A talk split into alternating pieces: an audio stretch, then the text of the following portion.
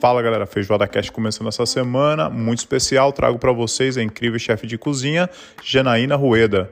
A chefe que é considerada uma das mulheres mais influentes da América Latina, conversou comigo sobre o sonho que se realiza o Sítio Rueda, as merendas escolares, Bar da Onça, Casa do Porco e, é claro, seu passado, presente e futuro. Fala galera, Feijoada Cast começando. É, incrível conseguir trazer a Janaína Rueda. É, chefe, eu tentei trazer ela desde o ano passado, mas com certeza a vida deu voltas, um turbulhão, tudo que está acontecendo no Brasil. Mas um, é um prazer ter você aqui comigo, chefe. Tudo bem? Como é que você está? Tudo bem, você, Rodrigo? O prazer é todo meu, viu? Obrigado, chefe. É muito bacana. Saiba que você é bem famosa aqui na Austrália. Todas as rodas de chefe aí, quando a gente se reúne os brasileiros para conversar, a gente sempre toca no teu nome pelas bandeiras que você ergue, né? É, temos muito orgulho de ter você no nosso time de chefes e aí reconhecido mundialmente, dá, dá muito orgulho ter e falar de você e sabe que falamos bastante, viu? Ah, eu que agradeço, nós que agradecemos, né? A família como um todo. É verdade, uma família de chefes, chefes incríveis. É... Chefe, vamos falar então uma passada rápida de memórias gastronômicas, você quando criança, né? Qual que é a tua primeira memória de comida, assim? Você lembra de algum gosto, algum alimento, você quando criança te despertou alguma coisa? Não, não. Eu, na verdade, não sou de família de grandes cozinheiros, é, nem tive aquela avó que fazia milhões de coisas, nem a mãe, nem a madrinha eu fui criada por mulheres, mulheres fortes que todas se desquitaram na época, separados de seus maridos e começaram muito cedo a trabalhar fora de casa, né? Então todas trabalhavam muito e eu fui criada por essas três mulheres e obviamente cada uma tinha alguma coisa assim, né, que fazia como comida. Então a minha avó, minha, minha família é sempre muito pobre, né? Então a minha avó eu fui criada pela minha avó, na verdade. E aí, assim, era o puteiro que virava sopa, que virava bolinha de, de, de, arroz, né?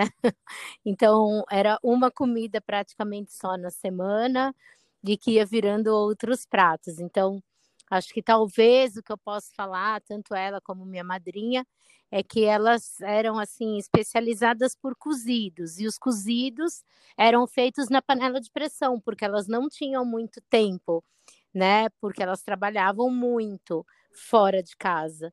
Então, por isso que eu tenho tanta intimidade com a panela de pressão e a minha cozinha é toda trabalhada na Olha, panela que bacana. de pressão. E você realmente levanta a bandeira do desperdício zero, né? E você faz muitas coisas do slow, slow food, né? O slow cook.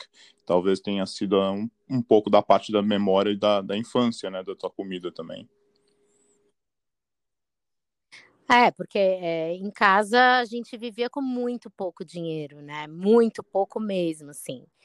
Então era tudo muito, so, nunca sobrava nada, não tinha comida no lixo. O brigadeiro, quando fazia uma vez por mês, então a minha avó falava que ela não gostava de granulado. Na verdade é porque não dava para comprar o granulado, né? E hoje eu não consigo comer Olha granulado. eu como só o brigadeiro, o brigadeiro do Dona Onça é sem granulado, é só bolinha Aí, de chocolate. Que bacana, que legal, chefe. É, so, talvez partindo agora para um, um início de carreira, eu sei que você é sommelier antes, né? É, conheceu, conheceu o chefe, o chefe meio que te abriu as portas para alta gastronomia, isso um pouco antes ali no, é, no Bar da Onça tal. Como é que foi esse mundo para você? Porque cozinhar e cozinhar para você, e talvez eu sei que você vendia nos, é, nos shoppings, né? Mas quando realmente uma questão de empresária, uhum. como é que foi toda essa reviravolta assim na tua cabeça? Partir para um, uma coisa pequena que você fazia e realmente, né, empresária, Janaína, é, tocando uma cozinha, um restaurante, ficou bem famoso o restaurante também, logo depois a Casa do Porco tal. Só dá um, faz um resumo, talvez, chefe, dessa sua fase, assim. Uhum. Bom, eu sempre gostei muito de, de cozinhar, assim, desde criança, mas assim, cozinhar muito rápido, né? Eu, nas casas das minhas amigas, sempre eu fui a cozinheira da turma, mas eram coisas assim, totalmente diferentes de um, né, de um, de um restaurante. Quando eu me, me deparei com, com o Jefferson, me apaixonei por ele, Jefferson Rueda, com quem eu sou casada hoje e tenho dois filhos, eu acabei entrando no mundo da alta cozinha. Era uma coisa que eu não eu, eu conhecia assim muitos restaurantes que minha mãe me levava porque minha mãe era uma, uma mulher que trabalhava na noite tinha muitos amigos que tinham, eram donos de restaurantes eu acabei frequentando com ela mas o Jefferson ele acabou é, me abrindo a, a mente para essa alta cozinha de dentro do restaurante né? E quando eu comecei a cozinhar para ele em casa as minhas comidas ele começou a me elogiar muito, me colocar muito para cima, falar que eu era uma, uma grande cozinheira, cozinheira de casa. E ele começou a me ensinar a colocar essa cozinha de casa para dentro de uma organização profissional de restaurante, né? Então, obviamente que eu dei muito certo porque eu tinha a minha história, né? A minha história familiar, da panela de pressão, essa coisa dos cozidos, dos guisados, a minha família descendente de espanhol, negro e português, né? Então tem uma, uma coisa com a cozinha, né? Uma ligação com a cozinha muito forte. E ele pega e, e, e coloca essa cozinha dentro de uma organização profissional que foi o Bar da Dona Onça. E aí, em três meses, eu me deparei com uma obrigação de aprender a ser uma cozinheira profissional na marra, né? Mas é muito diferente, completamente diferente você cozinhar na sua casa e cozinhar muito bem, as pessoas amarem, e depois você ter que colocar em prática dentro de um restaurante. Aliás, é uma coisa bem importante falar que muitos pratos que a gente faz para nossa família, quando a gente vai fazer para muita gente dentro de um restaurante, ele não dá certo. Você às vezes nem consegue colocar ele no cardápio, porque o prato ele tem que ser feito na hora e você não pode ter 20 pratos feitos na hora, né? E é por isso que o Jefferson fala tanto em se especializar em um único ingrediente, né? E por isso vem a, a casa do ah. porco, que é, é bem interessante, porque quando você se especializa em um, você tem ele fresco sempre, né? Então você consegue criar vários pratos ali com um único ingrediente sem desperdiçar nada.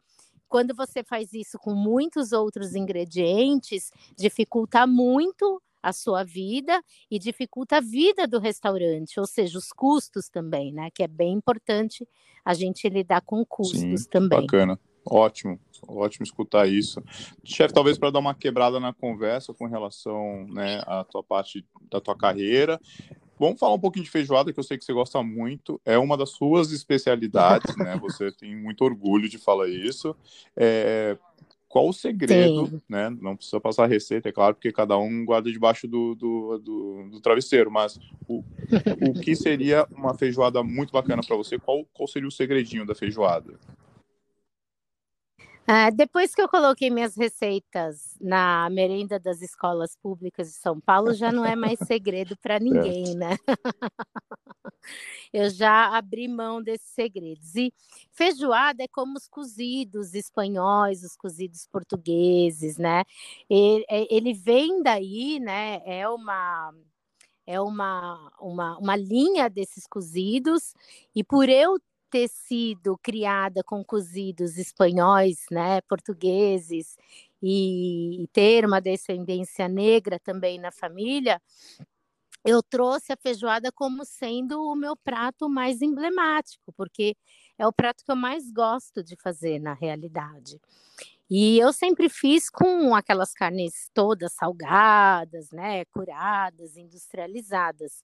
Mas quando eu conheço o Jefferson, eu estou falando há quase 20 anos atrás, e aí ele começa a me ensinar a fazer né? Os embutidos, as carnes salgadas, é, usar carnes frescas para que não pese a feijoada, para que ela fique com sabor mais sutil, mais delicado também. Então, eu passo a aprimorar é, essa feijoada nos dias de hoje. Então, a gente atualiza uma feijoada que era feita com todos os industrializados, ultraprocessados, que nem aquela linguiça calabresa ultraprocessada. É, por melhor que a pessoa possa estar fazendo a feijoada, ela não vai ficar a mesma coisa do que você fazer a sua linguiça, curar a sua linguiça e fazer a sua feijoada com a sua própria linguiça artesanal, porque senão você está industrializando a sua feijoada, né? Então, o que é importante hoje é você trazer um prato que é tão conta tanta história, é tão importante para o Brasil, mas trazer ele nos dias de hoje. Então isso para mim é a minha cozinha contemporânea. Não é risco no prato, não é decoração, não é técnica. A minha técnica, né, que o Jefferson fala muito isso, a sua técnica é trazer tudo que é de melhor de ingredientes para dentro da cozinha popular. Ele me ensinou muito hum. isso. Então, hoje a feijoada ela é muito simples de fazer. Eu não tenho que salgar nenhuma carne, né? Então, eu um dia antes salgo as carnes, deixa na geladeira pé, rabo, orelha, né? A língua, é, o colchão duro, é, deixo com sal, pimenta do reino de, de 48 horas, assim, né? Você pode deixar para pegar mais gosto ainda, mas no mínimo 24. E aí você faz a sua feijoada é, de uma maneira muito mais fresca, mais saudável e sem nenhuma intervenção da indústria, né? Então, as feijoadas de hoje eu espero que sejam feitas dessa Boa, forma. muito legal. Esse é o maior Sim, segredo. Sim, adorei né? o que você falou. É, fazer a feijoada contemporânea a, tira aquela história de pensar que é um prato fine dining, né? Uma loucura. Não, é uma coisa mais natura, né? Uma coisa mais é, que faz bem para a saúde, né? Que você fala muito, você diz muito quando você não usa uma linguiça industrializada de uma grande empresa. Você diz muito sobre Olha, você quando você, você faz Você um levanta prato, uma né? bandeira bem forte sobre isso, mesmo porque depois do projeto que você fez na escolas, é que você chegou e era tudo enlatado, né? Você realmente né, mostrou que é a, mostrou que é a Dona Onça, realmente você fala sobre os, os, produtos, e aí realmente hoje em dia você entra na história do, do produto orgânico também. Chefe, só voltando talvez falar da educação alimentar, o, o que que, o que que talvez uhum né? Você já falou muito desse assunto, tal, treinou mais de duas mil, duas mil cozinheiras aí durante os anos, né? Passando a melhorar as, as, as refeições das crianças do, das, das, escolas de São Paulo. O que, o que, que levou com você, assim, né? Eu sei que você deixou um legado ali para trás, querendo ou não, talvez hoje o sistema tenha mudado, mas você passou, você passou o ensinamento, né? As pessoas aprenderam cozinhar com você, então aquilo ficou para trás. Mas o, o, que, que você levou com você? Foi uma, foi, um, foi uma situação bacana que você passou na tua vida? Foi uma experiência legal? Espera repetir? É, a, a luta continua, né? A gente está aí lutando por uma PL, para que voltem as minhas receitas para dentro das escolas públicas. A, a, gente sabe que algumas das coisas ainda se mantêm, algumas outras é, por conta de todo o nosso ciclo vicioso político, volta a estaca zero, mas a luta tem que continuar, né? A gente tem que lutar por um país melhor, pela alimentação das crianças, isso é primordial, né? Então, cuidar das nossas crianças hoje no nosso país é prioridade. A gente não pode é, descansar nesse sentido, né? A palavra educação é que vai reinar agora, depois da pandemia. E uma coisa é certa, depois que eu passei pelas merendas, depois que eu tive contato com essas mulheres cozinheiras maravilhosas, eu só passei a ser mais radical na questão de alimentação. Então, dentro dos meus restaurantes, o legado que elas me deixaram é que não tem que ter nenhum tipo de refrigerante industrializado, ter o mínimo da indústria possível dentro dos restaurantes, lutar mesmo contra a obesidade infantil. Por que, que eu te falo isso? Porque ao lado da onde eu cozinhava, com essas cozinheiras maravilhosas, existem cantinas que vendem refrigerantes, salgadinhos dessa grande indústria, que muitas vezes se passa por boazinha, né? É uma indústria que é, abraça causas sociais, mas que vende açúcar e contribui para a obesidade infantil, ou seja, né, empresas dúbias que muitas vezes as pessoas continuam fazendo propagandas para essas indústrias e a gente não consegue mudar a política porque as pessoas não deixam de comprar. Então, uma vez que você começa pelos seus negócios a tirar esse tipo de produto, você ajuda na política mundial da alimentação melhor, né? Principalmente a alimentação infantil. Então, esse é o meu maior Sim, legado. É, você, eu, eu acompanhei a tua, tua conversa no, no TEDx, você fala, é, o Brasil põe aí para o mundo todo que é agro, que é pop, é, que é tech. E é, que mentira, né? Você fala. É, é tem que dar risada para não chorar, porque eu entrei nas, na, nas escolas, tudo enlatado, tudo embutido, que conversinha furada. Né? Exatamente. Não, não, é, um, é um tapa na cara da sociedade mesmo. muito, muito legal, foi muito legal ter escutado isso de você. É porque as pessoas fecham os olhos e as pessoas, na verdade, elas não querem enxergar porque dá trabalho enxergar a verdade. entende? Dá trabalho, é doído, você tem que abrir mão de muitas coisas, você tem que abrir mão de fazer comerciais para as grandes empresas, você abre mão de fazer televisão, como eu sempre deixei de fazer. Fui convidada para todos os programas brasileiros de, de televisão para participar e até hoje não consegui ir, justamente porque eles precisam de pessoas que fazem propagandas para essas grandes indústrias e eu não vou poder fazer isso, uma vez que eu enxerguei tudo isso dentro das merendas das escolas. Então, eu não não vou compactuar com esse tipo de coisa por conta de aparecer ou de, né, de, eu acho que o não, o, o eu não aparecer e lutar nos bastidores vale muito mais a pena ou alguém me abre a chance de poder estar tá ali e não compactuar com claro, isso, chefe. né? Então é importante. É... São duas coisas que não andam juntas, né? É, por enquanto, acho que isso a tendência é mudar, né? Eu acho que os documentários, os grandes programas é, já começam a enxergar isso. Eu já ouvi algumas conversas sobre a mudança desse, né, desse teor de conteúdo dentro da própria televisão brasileira. Já fui procurada para uma conversa recentemente que foi bem diferente das outras que eu tive no passado, então talvez a gente esteja construindo a casa, né? claro. né? A decoração vem depois, mas é... a construção está sendo feita, sim, e as pessoas elas estão enxergando tudo isso. A gente percebe que as pessoas mesmo comentam assim, nossa, mas como assim? Né, aquele produto é cheio de sódio, cheio de, de conservantes, as pessoas estão comendo. Então, isso é, é, é importante. Essa mudança ela, ela tem que acontecer. Né? O mundo está pedindo essa mudança, querendo ou não, fechando os olhos ou não, né? É, sendo demagogo ou não, não tem jeito, o mundo vai precisar mudar. Então, é só uma questão de é, tempo. É, você mesmo fala que a natureza vai cobrar, e está cobrando já, né? Com certeza. É, tá cobrando tá feio, cobrando né? Feio. E parece que as pessoas ainda resistem às mudanças, né? É uma, há uma resistência muito grande à mudança, né? O ser humano, ou ele passa por momentos muito difíceis para mudar, é, ele nunca quer ir pelo amor, ele sempre vai pela dor, o que é uma pena, porque daria muito para ir pelo amor. Né? Mas todo mundo tem que fazer a sua contribuição. Ah, bacana. Chefe, vamos falar talvez agora um pouquinho dos novos modos de negócio, tá? É que vocês, eu não uhum. sei de onde uhum. vocês tiram tanta ideia, mas tem muita ideia entre vocês dois.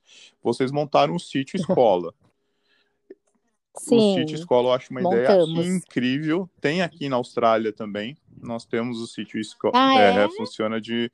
Ah, Mas os, os grandes chefes, né? Igual. É, é muito parecido com o esquema de vocês mesmo, onde as pessoas vão, ficam fazendo os cursos, escolhe qual curso quer fazer e tem vários períodos, né? Como é que está funcionando? Se está funcionando no momento uhum. é, e qual que é o futuro é. dele, né? Qual que é o futuro da escola Citia? Então, no momento, nós não estamos funcionando, agora está fechado, e esse primeiro ano, né, 2021, 2022, vai ser uma escola para os nossos colaboradores. Certo. Né? Esse é o primeiro passo. E também para os nossos parceiros, né? Parceiros de negócios, parceiros, para que todos entendam bem a filosofia da Casa do Porco em especial, porque é para lá que vão todas essas ideias, um pouco para o Dona Onça também, um pouco para o Hot Pork e para a sorveteria, mas a prioridade por ser já a, casa do porco, e a gente ter a criações de porcos e tudo, e trabalhar muito bem a, a, a alta cozinha brasileira, né? Mesmo que é, tenha alguns pratos que sejam de conotação popular, a gente faz questão que eles existam e a gente faz questão de colocar eles no pedestal. Essa escola, ela não é física, então ela é toda aberta. Então a cozinha é aberta, o galinheiro é aberto, é, o rio é dentro do, do sítio onde se tem as pescarias, os tanques onde se limpam os pescados é dentro do sítio e toda a nossa produção de orgânicos para os nossos restaurantes, né? Sim. Então a pessoa chega, a pessoa que são hoje nossos colaboradores, tem uma casinha onde eles podem dormir. Eu só tenho uma por enquanto. A ideia é a gente fazer fazer uma construção, né, de mais casinhas e casinhas de pau a pique, aquelas mais simples possíveis, né? Para que as pessoas tenham a mesma experiência de, de, do rural, do simples, da coisa mais barata, né? Que você faça com com poucas coisas, mas que fique muito bonito.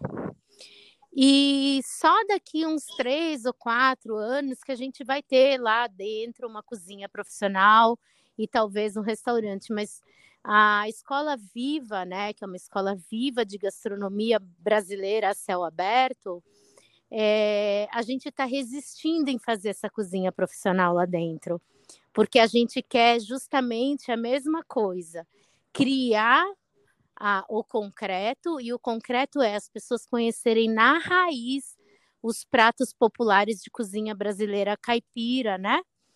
Então, a galinha ao molho pardo, a, como faz um queijo, é, quais as épocas do ano que você pode pescar, quais são os peixes. Então, tudo isso, você não precisa de uma cozinha é, tão profissional no sentido de alta gastronomia. Você vai ter que ter um fogão a lenha, que já tem, você vai ter que ter um bom fogão, você vai ter um tacho de fazer doce, você vai ter um lugar de fazer queijos. Então, primeiro a gente vai construir todo o alicerce que é a cozinha nua e crua, né? Como tem que ser feita, bem purista. E depois a gente traz ela para a alta gastronomia. Então, a princípio, a gente quer fazer a construção da cozinha na sua raiz. Aí tem que ser a céu aberto mesmo, né? Sim. Porque a pessoa tem que pegar a galinha, tem que matar a galinha, tem que depenar a galinha, tem que tirar a barrigada da galinha, tem que marinar a galinha, tem que fazer a galinha, ela tem que pescar o peixe, ela tem que descamar o peixe, ela tem que. Então, tudo isso é a céu aberto. Certo. Então, isso já está acontecendo, mas está acontecendo com os nossos colaboradores. Nós temos hoje 200 funcionários, né, colaboradores. Então, é, a gente está levando de pouquinho em pouquinho, depois a gente vai levar é, para outras pessoas e vamos fazer outros tipos de vivências, né? Sim. E também trazer cozinheiros de fora do Brasil para ter essa experiência raiz, né? Não, muito a bacana. Gente, antes de ter aquela aquela escola de alta cozinha contemporânea, a gente quer trazer experiência raiz, raiz no, no, na, na, mais profunda que você possa imaginar. Nossa, imagino. A galera ia ficar maluca de ir passar um tempo com vocês e aprender o, desde o básico, né? Tirando o peixe do rio, tal, limpando e cozinhando. Incrível, que, que, que viagem, assim, que visão. E, chefe, e falando é. dos, dos, produtos orgânicos, eu sei que agora você só usa produtos orgânicos dentro dos restaurantes, né? Você falou Sim. que tem um orgulho de acabou orgânicos, não tem mais como fugir disso. O, o impacto financeiro, né? Porque eu imagino que o Brasil ainda orgânico seja muito caro, porque aqui ainda é muito caro. Uhum. É muito caro ou é apenas uma preguiça de não correr atrás e não se esforçar, como você tinha falado na história da. Não, é muito caro. Ainda é caro, né? O CMV é muito alto, só que por isso que a gente tem uma plantação, né? Certo. A, a alternativa que a gente achou para que o, a Casa do Porco tivesse o quase 100% de orgânicos era fazendo a nossa própria plantação, né? Ah, entendi. Hoje vocês então a gente planta, a gente co... então assim, é, agora vai ter é, se vai ter cuscuz ou vai ter milho no menu. Então a gente tem assim a programação é inversa, né? Você cria o menu e aí você planta, entendeu? Aí você espera Entendi. dar para poder desenvolver, entendeu? Sim. É, é, é assim, você já pensa e naquilo que você vai usar conforme a estação do ano. Certo. E aí você mesmo planta. E o legal é que você pode plantar as coisas que você quer para o seu menu, né? Por Sim. exemplo. Sim. Então você eu vou fazer um prato com tomate, então eu vou pegar lá uma parte do terreno e vou plantar os tomates para esse prato. Eu quero, agora tem, vai dar muito milho, então o próximo menu vai ter milho, né? É, feijão, feijão, feijão porco, feijão de aí você vai plantando. E aí você pode ir trocando também. Você planta um essa estação, você planta outro na outra estação. E assim está sendo feita a montagem dessa, dessa escola e dessa produção orgânica, né? Perfeito. Então, as verduras, aqui tiver e aqui deu, ela vai duas vezes por semana para casa do porco. E lá as, as guarnições do porco agora, elas não são mais as mesmas. Ela vai mudar toda semana. Entendeu? Certo, de acordo Porque com a estação. É o que tiver. Legal. É, não, esse não, não é nem estação, tá? Porque a estação, por exemplo, você planta lá abóbora. Quando você colheu a abóbora, acabou. Então você vai ter que plantar outra coisa em cima. E aí, dali 15, 20 dias, é, você já tem outro produto, entende? Entendi. Então, às vezes é até. E as verduras, às vezes, até semanal. É, se você colheu todo o canteiro de espinafre, que vai dar para cinco dias, seis dias, na outra semana você vai colher o brócolis. Você vai colher, vai, entendeu? E assim você Entendi. vai substituindo suas coisas. Ah, já, é um, já é um outro nível de, de cozinha, né, chefe? É, é, eu, eu entendo, mas deve ser muito complicado toda, toda a logística aí, porque se vocês só usam orgânico, com certeza tem, tem um estudo e tem uma, uma logística bem bacana por trás também, que com certeza vocês vão ensinar isso no sítio, escola, no, no futuro Sim, próximo. É aí, essa, e a gente tem aí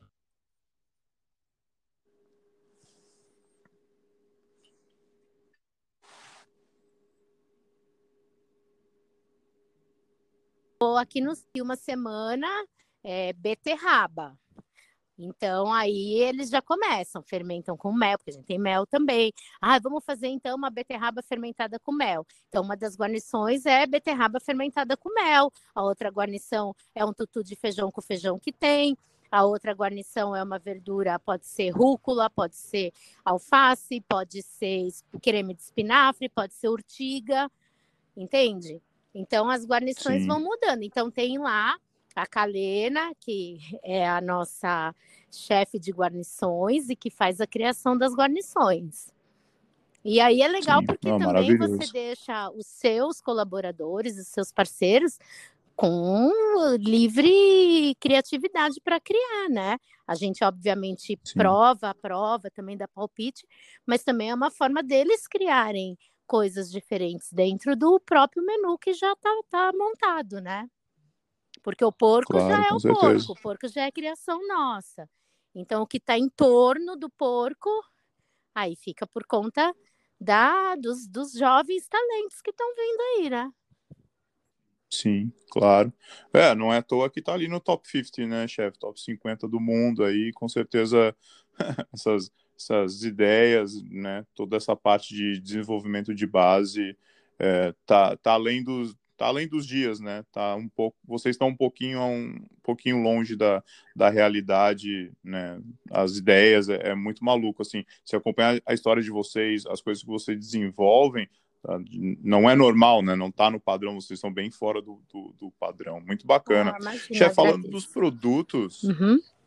Produtos, eu sei que vocês, vocês já fazem há algum tempo os próprios produtos. Vocês pensam colocar os produtos na, em prateleiras de, de, de supermercados, né? Uma coisa em mais numa, numa escala maior, ou preferem vender dentro dos restaurantes e vocês conseguiram montar a loja porque tinha a história de montar a mercearia também, né?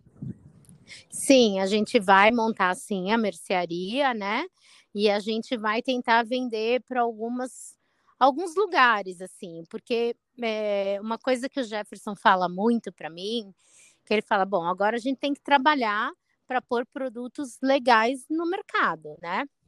E não dá para ser só é, pessoas com poder aquisitivo alto que podem consumir os nossos produtos. A gente tem que adentrar na massa popular, né?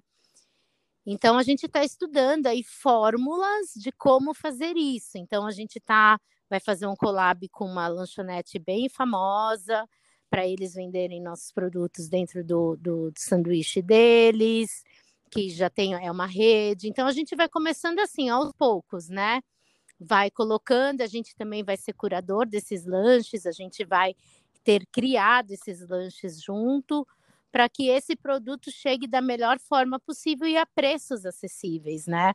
Porque precisa ter um preço acessível. E é lanchonete que faz tudo artesanal também, que faz seu pão, que tem uma padaria que faz o pão artesanal, que faz sua própria maionese. Então, isso que é legal, né? A gente ter parceiros que queiram mudar também. E aí dá para a gente pensar em vender, né?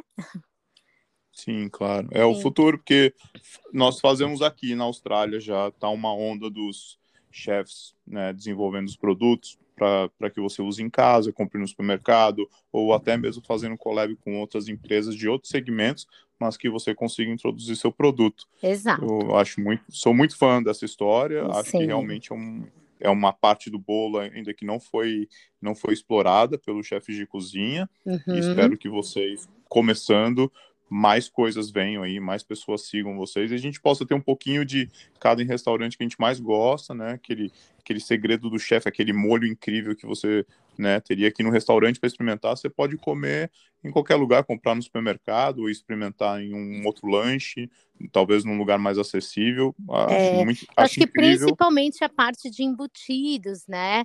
Que é Isso. é uma parte que todo mundo adora comer, e aí tá todo mundo fazendo pães maravilhosos, mas aí não tem o que por dentro, né? Porque você compra o produto industrializado e aí você faz um pão todo lindo de fermentação natural com a farinha orgânica de moinho, nananana, e aí o teu presunto é um presunto industrializado, aí a sua salsicha é uma salsicha industrializada, e aí o seu bacon é, é cheio de aquela fumaça líquida, né? Então, acho que essa é, é a mudança, né? Eu acho que é. o collab é o futuro mesmo. Eu, eu acredito muito que o collab seja um grande futuro aí para os negócios e para melhora né, de produtos dentro de uma gama maior para chegar e atingir a massa popular, né? Para que a massa popular possa comer melhor. Também, também acredito que seja o futuro. Penso igualzinho a você. Falo pro pessoal aqui, o pessoal não acredita, mas eu penso igualzinho a você, chefe. Que bom. Chefe, é, passando um pouquinho da, dessa parte de relação é, produto, é, você, você, é muito engajada, né? Você aí tem os maiores chefes do Brasil nos WhatsApps e vocês falam muito com relação ao futuro de restaurantes e tal. É, na tua cabeça, né, na tua concepção, pelo tudo que vocês passaram nesse, nesse último aí, quase um ano e meio, um ano, qual vai ser o, o futuro, assim, dos restaurantes? Você acha que vai voltar normal? É, restaurantes com áreas abertas vão voltar a funcionar, receber o mesmo número de pessoas? Ou você acha que os restaurantes ainda precisam se transformar para aceitar a nova situação de mercado que talvez seja iminente para combater o vírus tal. O que aconteceu no Brasil foi um massacre no setor gastronômico, né? Mesmo com toda a nossa luta, mesmo lá atrás nós conseguimos a MP 936, né? Todos os chefes é, se ajudando e lutando e pedindo via rede social. Hoje a gente percebe que foi se afunilando, né?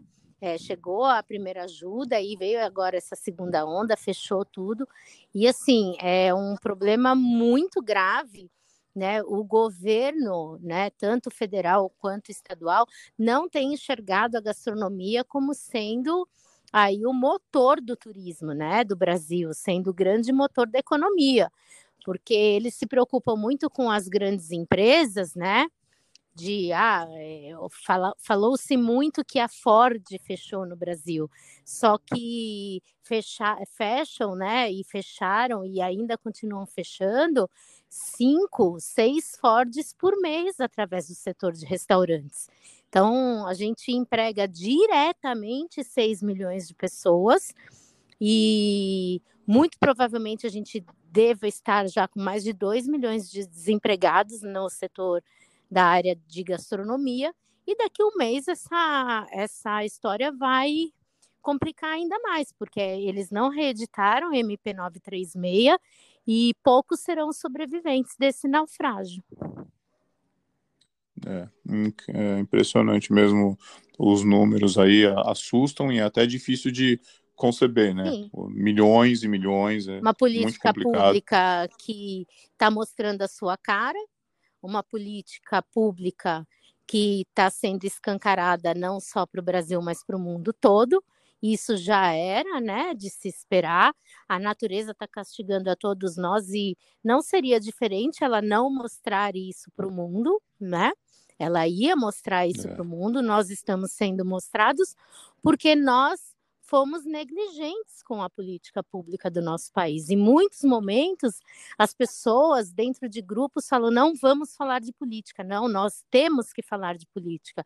Porque se nós não falarmos de política, nós não vamos mudar a política do nosso país. E a política do nosso país, ela já está mais do que escancarada para todo mundo ver. O mundo inteiro está enxergando o Brasil como sendo o grande centro da pandemia e ele só está sendo assim porque nós deixamos que isso acontecesse, todos nós, né? Todos nós, quando a gente se isenta de opiniões, quando a gente não fala sobre política, quando a gente é, não, não, não luta pelos nossos direitos, é nisso que dá, é, a gente tem aí um governo que negou essa pandemia desde o começo e agora voltou atrás correndo, porque 3.400 mortes por dia no Brasil. Então, só a morte pôde é, fazer com que as pessoas vissem a verdade. E isso é cruel, porque é o que eu falo. É não pode ser pela dor, tem que ser pelo amor. Por que, que tem que ser sempre pela dor? O brasileiro só enxerga as coisas pela dor, pelo amor nunca. E aí sofre. E vai sofrer muito se isso não mudar. É isso. Nossa, é. É, é isso mesmo. Isso mesmo, falou tudo, sem palavras aí para continuar esse assunto, porque você resumiu de uma forma que o brasileiro só conhece pela dor e não pelo amor, né? Eu acho que se a gente pensar aí nos nossos grandes heróis, que tá algum, às vezes algum deles a gente só deu valor quando a pessoa morreu, né, ou quando largou a profissão, tal, a gente não dava o valor quando o cara estava ali. E a gente tem ah, uma, um caráter o brasileiro de exaltar, hoje está mudando um pouco, mas exaltar heróis e mitos errados, né? A gente teve essa mania. Acho que hoje deve estar tá mudando, né? Mas é. É, a gente sempre fez isso em outros aspectos, né? Também artísticos e, e tudo mais. Eu acho que é, sempre é, a, alguém vira uma celebridade por virar e não é, por conta da, daquilo que ele faz profundamente, né? As pessoas elas não vão é, estudar a história dos seus mitos, né? E dos seus heróis. E aí elas acabam é, criando na cabeça dela heróis que não existem, que na verdade são grandes vilões. Isso mesmo. Tá certo? É, isso aí. Resumiu a história do Brasil em, em dois minutos, chefe. Muito bom. É, chefe, talvez chegando para o final do, do, do podcast, é, eu sempre faço essa pergunta para todo mundo, na uhum. verdade. É, qual o ingrediente que não pode faltar na tua cozinha? Ah, ingrediente, ingrediente, são tantos que não vou falar um, né? Mas o que não pode uhum. faltar é a vontade de cozinhar. Então, esse é o maior dos ingredientes, né? É a vontade mesmo. Você ter vontade de cozinhar, você corre atrás do melhor ingrediente, você vai fazer a melhor comida. Fechado. E dicas para iniciantes, alguém que né está na escola e hoje deve estar tá bem difícil ser estudante de gastronomia por causa das aulas online e tal. Dicas para iniciantes, chefe. O que você gostaria de ter escutado no teu início da carreira, é, talvez antes de ter virado uma businesswoman, né, ter tornado uma empresária. O que, que você gostaria de ter escutado aí sobre as pedras do, dos cam do caminho? Ah, eu gostaria de ter sido melhor orientada no sentido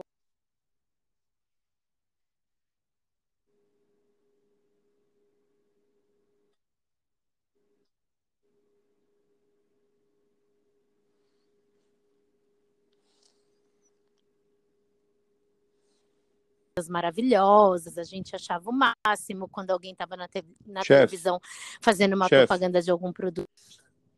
Oi? Alô? Oi? Oi, chefe, desculpa, eu acho que cortou essa parte. Por, por favor, você pode repetir de novo? Acho que cortou, desculpa. Tá. É, eu acho que a gente, nós não falávamos abertamente sobre produtos industrializados, né? Sobre o quanto um cozinheiro, uma cozinheira é, precisa cada vez mais se afastar de produtos industrializados dentro das suas cozinhas. E hoje a gente fala isso mais claro, né? Na minha época, não, era bonito você ver é, todo mundo fazendo propagandas e aparecendo na televisão. Era como assim, nossa, nós cozinheiros estamos aparecendo na televisão.